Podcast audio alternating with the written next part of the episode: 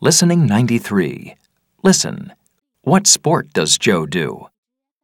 Joe Willis is 18 years old, and he's a cyclist on the American team. He's here today to tell us about his life as an athlete. Joe, when did you start cycling? I was five when my dad taught me how to ride a bike. When did you win your first cycling race?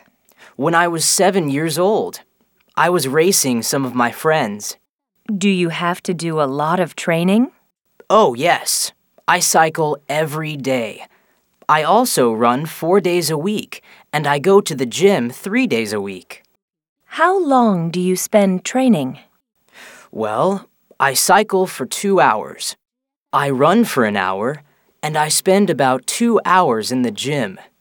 Do you have a special diet? Not really. I usually just eat healthy food. I eat a lot of fruit, vegetables, whole grains, and fish. I drink a lot of water, too. I have to drink water every 15 minutes when I'm training. Joe, that's all we've got time for.